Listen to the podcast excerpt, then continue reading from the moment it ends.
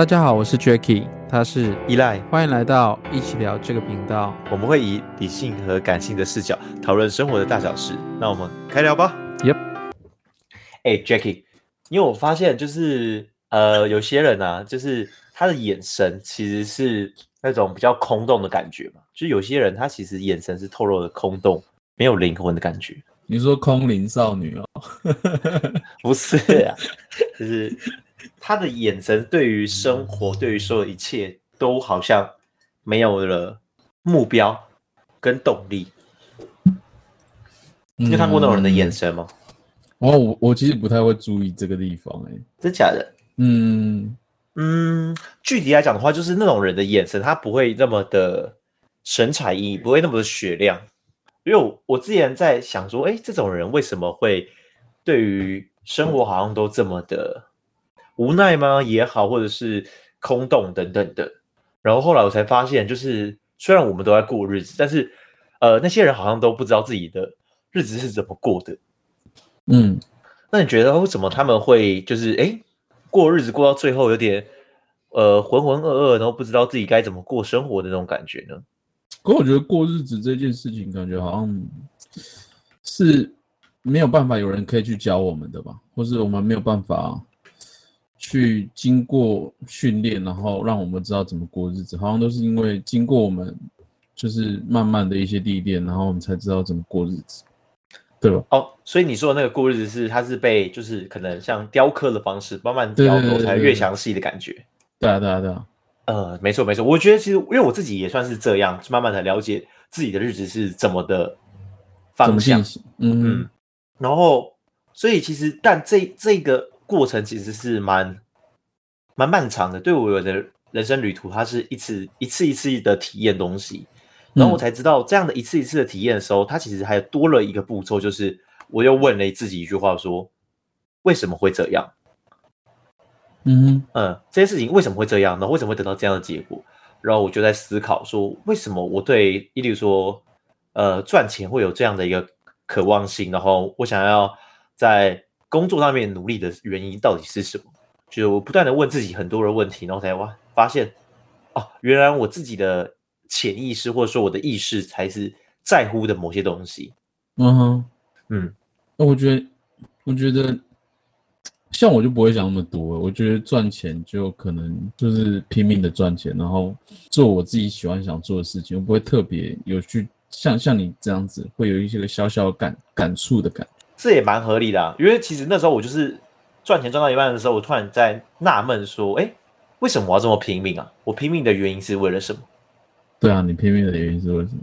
嗯，每个人拼命的原因不太一样，但是我觉得我拼命的原因其实就是因为希望可以带着自己的父母去澳洲游玩，因为我们都体验过澳洲那样的一个风景，然后我也跟我父母分享过，其实澳洲让我吸引我的地方是什么。然后，但是我觉得。与其讲了这么多，不如去带他们去深入其境体验一遭，或许他们会有跟我一样的想法。嗯、哦，因为我觉得还还不错的想法。嗯嗯，我最近也很想要，就是出国旅游，然后去体验我没有体验过的事情。我觉得，就我最近把这个东西当做一个小小的动力。嗯，那我觉得这个这个这个过程中，其实我我会有这样的一个体悟，其实就是因为就像刚才讲，诶，你我多了。呃，我多问了自己几个问题，嗯，然后后来我就看到有一本书，就是今天要跟大家分享的这本书，叫做《向人生提问的艺术》，是它其实也是在透过问问题的方式，让你去了解你自己的思维到底是怎么想的某些事情的。嗯哼，对对对。然后我觉得它有趣的点是，呃，我们在讲问题的话，有些问题是属于开放性的问题，有些属于封闭性的问题。嗯你知道这两个的差异是什么吗？封闭跟开放，我会觉得封闭是大家比较不懂这个问题，然后呃我们进而去探讨这个东西，然后开放可能就是大家比较了解这个这件事情，然后我们去讨论这件事情，这样，我可能是这样觉得。哦，那不太一样，不太一样，差在哪边？封闭性问题就是讲说这个这个问题的答案是被封闭起来的，它是被关在一个区间里面。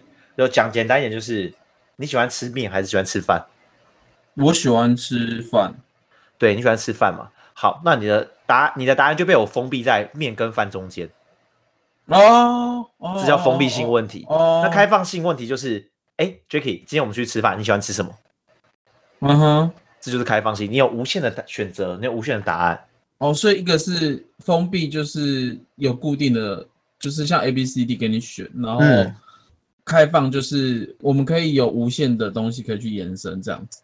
没错，对对对对，其实这也是一个比较好的良善型的人际关系。应该是这么做，就是呃，我们想看封闭性的问题，就会变成是把答案跟这个探讨的议题引导到刻意的一个方向。嗯，所以有些人会用封闭性的问题来不断的去问对方东西，就是你喜欢 A 还喜欢 B，你喜欢 C 还喜欢 D 等等的东西，他就用封闭性的这样引导过去。嗯，但其实这样的话，呃，会让整个对话是往一个脉络走，有好有坏。但是你想要想要了解一个人更多的话，其实你的问题是要属于是开放性的，会比较好一点。嗯，对啊，对啊，对啊，因为我觉得开放性的问题也，也给人家会比较舒服的感觉。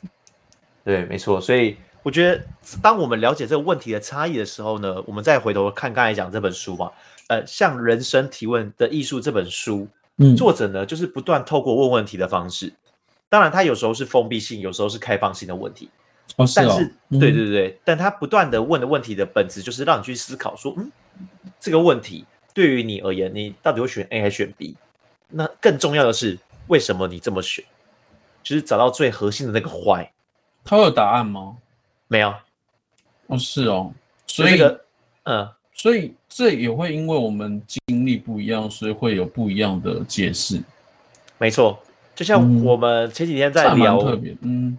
对对，就像我们前几天我们在我们在聊那个关于家庭教育这件事情，嗯，其实说实在话，我们两个的想法也都没有错，只是就是我们在自己的成长背景以后，我们可能观察了一些东西，然后体验了一些答案，然后我们会觉得，哎、嗯，这个或许是一个比较适合的答案。但你要说对与错，其实这个很难讲。哦，对啊，我觉得我最近，就我最近有个小小的感受，我觉得就是我们在看世界，任何一件事情，其实。对与错，那个都是别人眼中的几率的，就是你可能对了几分几分的那种感觉，它它不会有一个固定的答案，但是我们好像都要追求到别人觉就是大众认为的那个答案。其实我我我最近在想的问题是，我觉得这样子会不会，这样也是造就我们有一个也有一股压力在，然后就是我要去迎合别人，造成我自己很不舒服的那种状况。我最近在想的，你这个讲的比较像是呃，在意他人的眼光，驱使了自己做了一些选择，但这个选择又跟自己的可能人人生的成长背景的一些价值观有一点点没有这么的对冲突，或是没这么的合，对，对，对，然后但是你又会驱使自己说，我好像应该这么做，对，然后就觉得，哎，我就觉得哦，好不舒服哦，可是但我又觉得我要去迎合别人的那个。才可以在这社会上生存的那种感觉，就好像我今天不这么做，然后就让自己不舒服。我觉得这个这个是我最近自己，我最近自己遇到的一个小小的困惑。我我我我有点不知道怎么解决。对，嗯，我觉得这个这个要分层次去走，就是可能一开始要对自己自身了解够多。嗯哼，因为表达自己的立场，我觉得只要对方是思维比较开放性的人。那他是允许你的想法跟他是相处的，那是很正常的。嗯，那假如是想法比较封闭的人的话，他可能就会哎，抱歉，你做的是错的，我不认同。哦，对啊，对，这个这个是跟这个人在沟通的时候会感受到这一件事情。然后假设你的对自己的自我认知够了解的话，别人问你一个开放性的问题，嗯、就像刚才讲的嘛，我问你一个开放性的问题，你自然而然就可以讲出你想要的东西。嗯，对啊，没错，就是例如说，嗯，对你而言，赚钱到底是为了什么？嗯。一，他一定会有一个驱使自己的本能，不然人不会为了没有意义的事情做行动。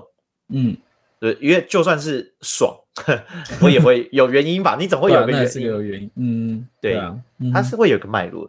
所以我觉得我们可以一起透过这本书来去想想想看，说，哎，我的思维脉络到底是什么？更了解自己。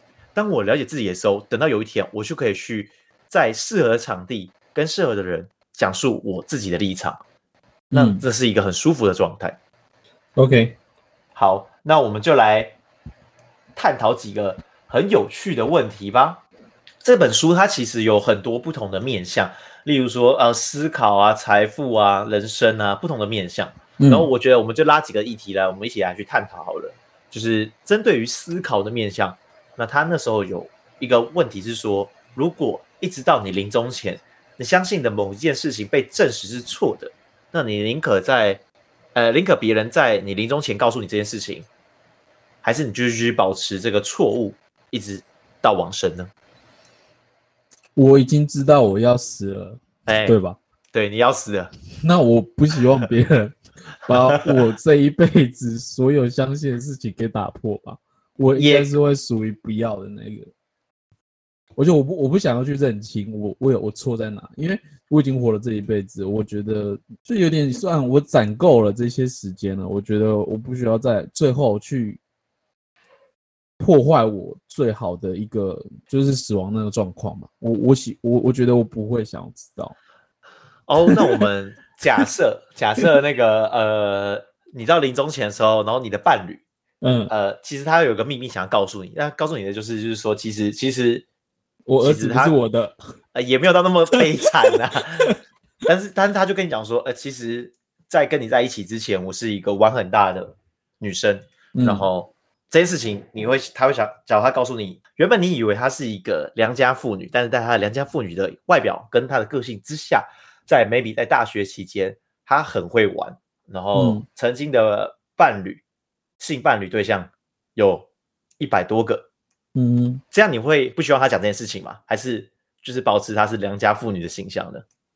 对啊，当然就是后者啊，当然希望他保持良家妇女的形象，在我面前就好了。这至少我不知道他这些丑陋的状况吧？对啊，我觉得在死前应该应该是我们在死前，我们都应该会把自己隐藏到最好，不可能是到最后面让一次爆发。我觉得这样子对于死前就没有意义。但是我觉得如果是在临终之前，就是临终前，就是我生命还很冗长的那个状况，那我觉得去公开坦诚这些事情，我觉得也是要看。就其实其实这样说起来，就有点像是我说了这个谎，但我只是为了我往后的人生更舒服而已，那就不用去 care 这个谎了。嗯，我我的感觉是这样啊。那假如这个时间点不是临终前，而是 maybe 你结婚后。小孩不是我的，我觉得就要提早讲啊。如果如果是这样的话，对啊，我觉得，我觉得，我觉得我，我我我是会这样的去批看的、欸。我我比较想的是，就是我们在说谎之前，是为了让我们生活更好，或是我们说谎是为了让我们彼此更舒服的状况。那我觉得你对我说谎，我觉得没有差。但是，可能虽然最后最后结果是。最后结果，临终前我知道这些事情，但我觉得也不枉费我，就是我们平常的那一些过程跟那一些经历啊，我觉得那是舒服的，那就好。我觉得保持在一个舒服的状况就好，不用觉得不用到最后我们才有那些隔阂不不愉快，因为都要都毕竟都要往生，不是这样。哦，所以你会啊？我我其实会耶，我觉得你是嗯嗯，因为因为其实我在生活之中，就是比起就是一个善意的谎言，我更喜欢别人跟我说实话。就是你喜欢就喜欢，你不喜欢就不喜欢。就是即便你不喜欢我，你也跟我讲没关系，因为我觉得让我们都彼此在一个舒服的状态，或者你觉得我哪里做错了，你也可以直说。那我觉得说实在话，人的生命真的很短暂。嗯，那与其这样的话，假如真的要。嗯，蒙骗我，我觉得不用，大可不。你可以跟我说实话。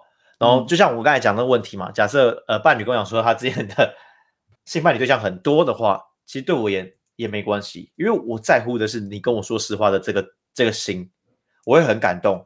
然后，即便 跟我讲这孩子不是我的，我也没关系，嗯、对，因为我会觉得很感动，是你愿意跟我说实话。因为这世界上 能跟你百分之百说实话的人太少了。嗯，哎、欸，我觉得你讲的有你的道理，我可是我觉得我自己讲的，我有自己就是一个让自己舒服的道理，对。但我觉得也，我觉得这这也这也是这个问题的特别之处，就是我们怎么去想这个问题。嗯，对啊，其实像你说的，你你希望全部都是以真实的，我觉得也是对，很棒，很很完美，没错。但是像我就会觉得，就是有时候谎言一点点谎言是美丽的，对啊，嗯，我的感觉是这样，嗯，没错，这也是为什么我觉得读这本书很好玩的地方，就是哎，对啊，对啊，对啊，明明同一个问题听起来好像都对，对啊，对啊，其实我们两个问题就是截然不同，但是我们其实其实都是要一个舒服的那个状，就是彼此那个舒服的状态，嗯。嗯，没错。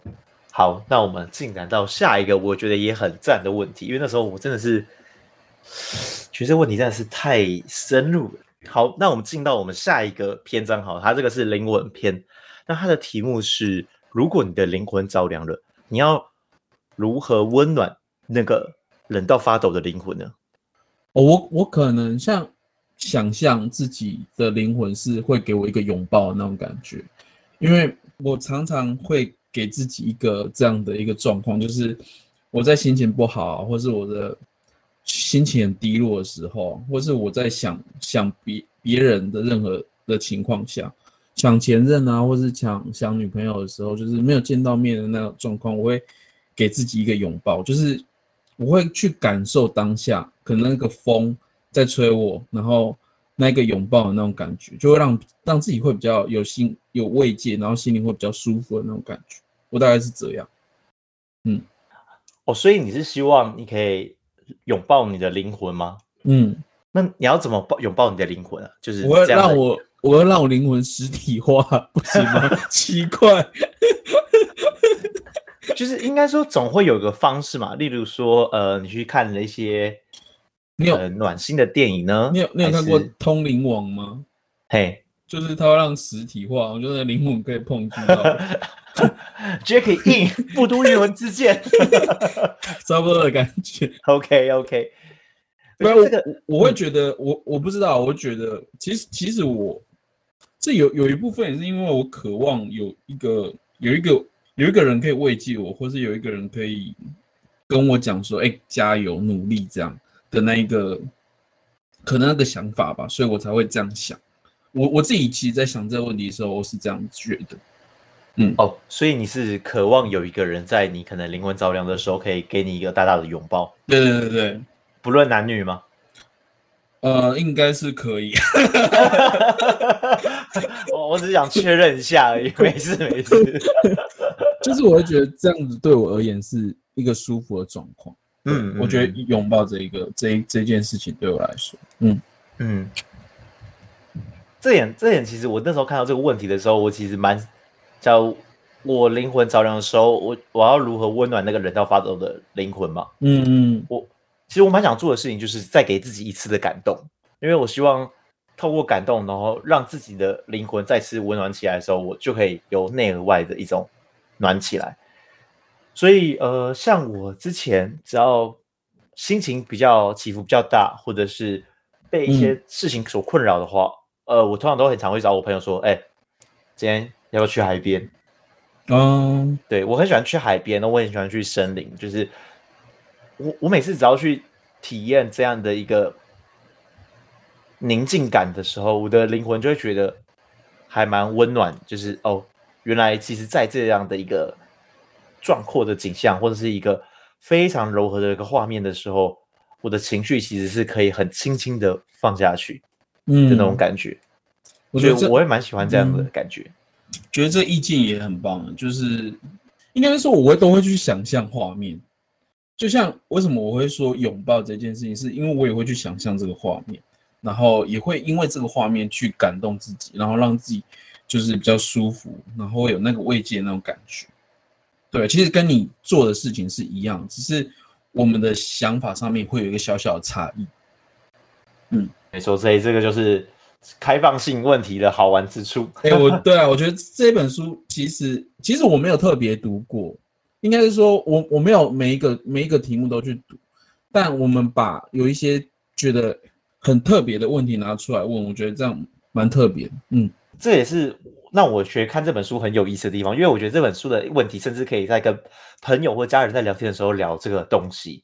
嗯，然后我觉得再来这个问题也是蛮有意思的哦，是甚至会让我们会有些人可能会不舒服哦。怎怎样的问题？好，这个好，我来讲一下这个问题。他说：“你有时难以控制自己的情感，这是一种具有丰富精神生活的表现，还是凸显自己拙劣的思考能力？我每次我听到这个问题，我就每次都会很想笑，因为我觉得，我觉得他讲很对啊，就是我们在就很打脸，然后我我会很明显知道，就是这一句话是在打我脸的那种感觉，就是我每次控制不了自己的情绪，直接抒发了，那就是代表我直接是用我最认真的情感去做这件事情，那就是代表我完全没有做过任何思考，然后我去做了这件事情。哦。嗯，可是这不是也是一种很极具的同理心的表征吗？对啊，但是他就是如果认真来讲说，认真理性的人呢，就会讲说，呃，你怎么这么情绪化，或是你怎么这么没有经过思考，然后就去就去觉得人家是这样的状况，因为可能我比较。我我的情感上面本来就比较强烈的人，然后我对任何事情其实我都会有自己的一个一定的，大家都会有一个一定的见解，但是我在表现的时候我都会比较强烈，所以会让人家感受比较不舒服，所以我会觉得很明显是因为我控制不了我的这个情绪，所以我很明显的突出了我不会去思考这件事情的一个拙劣的方式。但这个有 两个方向啊，就是一第一个是。嗯你是真的拙劣吗？其实应该是不是，但是就是会这样表现出来、嗯、哦。因为我觉得，假如对吧？假如假如一个理性仔问你说：“嗯、哦，你这样说是拙劣思考能力的话，你就 diss 他说那是因为你没有同理心。”没有，不要引起无谓的纷争。但是我觉得，就是可以用开玩笑的方式让对方知道，就是、嗯、我觉得富有同理心是一个很棒的一件事情，因为这世界上真的有我们。可能难以想象的苦难跟折磨，嗯，就是有些到现在还是有所谓的一些诈骗嘛、掳人勒索这些东西。对啊，对啊，对，我觉得前一阵子我有看到一个新闻，就是说，其实台湾很多人都会一直被骗到柬埔寨。哦，对，我看那新闻好 shock 哦，怎么会被骗到那边卖身冲？哇，我真的看到傻眼。对，没错，所以我觉得这个有些人可能无法理解这些东西。然后有些人是可以很感同身受说，哇，他们这个处境到底多困难，然后到底要如何帮助他们等等的东西。所以我觉得这并没有说绝对的好坏，因为每个人都有适合的一个一条道路。那我觉得像你这样的丰富的一个精神生活的状态啊，其实是好事。嗯，因为并不是每一个人都有这么极高的同理性，但也不是每一个人都有极高的思考能力。所以我觉得。假如可以去训练两个能力的话，那当然是最好的。但不行的话，嗯、其实也没有差别啊。就是只要找到一个可以辅佐你、去提醒你的人，那也挺好的、哦，我觉得找到一个提醒我的，或者是你有一个方式可以让你知道你是不是过度过过度情感宣泄，或是太过于理性。我觉得这样也是一个还不错的一个，就是一个。control 的那种方式，嗯，对啊，因为这我会有这种感触，也是我在大学社团的时候，那时候是社长，嗯、然后呃，我的两个副社就很有趣，一个是呃比较抽象思考，然后会很会天马行空，然后陪我一起冲的人，然后另外一个就是哎不行不行，我们凡事要保守，就是会说这样办不到，这样不行，这样不行。但是我每次在做的事情，就是让这两个人的思维，然后融合在我身体，然后我一直采纳他们两个的。选择的东西，然后去得到心中的另另外一种平衡。嗯哼，对，所以我觉得这个问题重要的并不是说你是重于精神不好，还是你是重于思考不好，而重点是你可不可以取得一个方式，让这两个达到一个平稳的状态。嗯嗯，这就是这个问题，我觉得对我而言思考下来的一个有意思的地方。嗯，那最后再问一个问题好了，就是这个在探讨的是死后的世界，就是你认为。在你过世之后呢，人们会怀念你多久？请用天来计算。哎呦，我过世哦，我我不太希望人家会去怀念我什么。跟、为什么？因为我觉得我不知道。我现在我先说我的怀念好了。我觉得我怀念一个人，或是我去思念一个人，我是但可能我现在目前状况是，我是带有痛苦的去做这件事情。我可能。很想念这个人，然后我觉得，哎，我没有办法跟他在一起，很不舒服啊。或是，哎，这个人已经离我离开我了，那我我这辈子可能也没有办法再见到这个人。可我我会觉得，这这个过程是很痛苦的，所以我会不希望别人呃怀念我多久，就是我不希望把这个痛苦去延续在别人身上。我我我是这样思考这个问题。所以，假如要有个单位的话，你觉得零天可能零可能一分钟吧。Maybe 我我是不希望，因为我会觉得我不想要带给人家是那种不舒服的状况。我我的思考是这样，嗯，假如他的怀念是一个正向的东西，例如说我怀念的话是会促使我更大的努力，然后达到更好的成就、更好的社会地位等等的话，那这样会不会就不一样的？对啊，相对的一定是不一样。嗯嗯嗯嗯，嗯，可能我现在的想法是，可能我比较会觉得。因为我现在在思想念别人，都是以就是可能我很厌恶啊，或是我怎么觉得自己能力不够，然后没有办法做到这些事情，然后我去思念这个人，然后获得那些动力。但我觉得这个这个过程是痛苦的，但是我也不，我现在没有想法说我怎么去呃改变我这个想法，但是我我现在是目前是以这个方式去带给我自己动力，我是用负能量去。推进我应该要往前进的那个感觉，我现在是这样。嗯，我觉得呃，这也没有不好。就是、嗯、呃，像我在想这个问题的时候，其实我第一个反应也跟你一样，就是我想说我怀我会怀念谁，那我才能影射这个答案。我可能是呃几天这个数字。然后其实我在想的其实是我呃已经过世的阿公跟阿妈。那我阿妈过世已经十一年左右了，然后我偶尔也是会想到他。但是我想到他的原因，是因为我当初在高中的时候，我就是蛮希望说，哎，我以未来之后可以赚钱，然后带他去日本，因为我阿嬷非常喜欢日本。大家可以想想，就是、嗯、呃，在阿公阿妈那个年纪，一定都被日本统治过。对啊，所以对对，他们都会跟我分享说，哎，日本统治的时候，哎，治安多好啊，环境多好，大家多开心。然后我虽然不能去说现在的日本是像他想象的那样一样的美好，但是我想要带他去过这样的生活。可是，嗯，事情总会发生一些小小的一些想不到的一些惊喜，然后可能阿公阿妈就过世了，但是我没有机会带他们去，就是一连串的事情，然后导致我没有带他们去，我会觉得很可惜。但是这样的心不会让我就是说，那我就停下来了。这个反而会让我变转移，就是说，既然我不能带阿公阿妈出去。那我就想带我爸爸妈妈出去，所以为什么我开头会跟你讲说，其实我蛮想带我爸爸妈妈去澳洲的原因，就是有一部分也算是完成我未完成的一些清单跟梦想。嗯，我觉得很棒啊。嗯，所以假设你要说，嗯，我过世之后别人会怀念我多久的话，我觉得那个很难用天来算，因为我可能会用年来算。对，我觉得你应该希望 always 就是要去做这件事情。嗯，也不用到时长，只是因为假如一个人会想到我的话，一定有原因。那个原因可能是一个情感层面，是一个梦想，或者是一个标杆目标等等东西。嗯哼，假如可以这样的一个正循环的话，哪怕是我过世，就算是再久，我觉得都没关系。就像例如说，我们讲比较极端一点的啦，就像例如说，呃，耶稣或孔子，到现在还是有人在想到他。嗯，所以假如是可以成为这样的标杆的话，我并没有觉得不好。好，对，好，那我们来做个小总结吧。好，那我先做个总结。我觉得看完这本书啊，其实我觉得人生就像一张画纸，就是当我们没有特别想法和训练的时候，其实这画纸就是空白的。然后要我们马上动手画出这个好作品，其实我觉得相对是很困难，很困难。但我们因为这本书。然后我们有一些引导跟一些框架上面，然后我们在这画纸上面，可能我们就已经打了一些小小的基础，可能我们已经在上面已经画一些铅笔稿了。对，那我们参考这个画作作品的几率可能就会提高了。所以就我觉得像人生提问的艺术，其实在帮助我们人生思考的一个铅笔稿。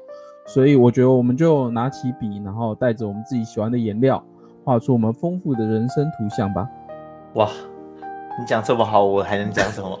好，那 呃不是啦，认 真我觉得这本书其实它对我的感受而言，就是我们从意识去探索潜意识的过程，一段很有趣的旅途，就是不断透过这样的一个作者在问你的问题，然后就可以慢慢去想说，哎，我为什么会这样想？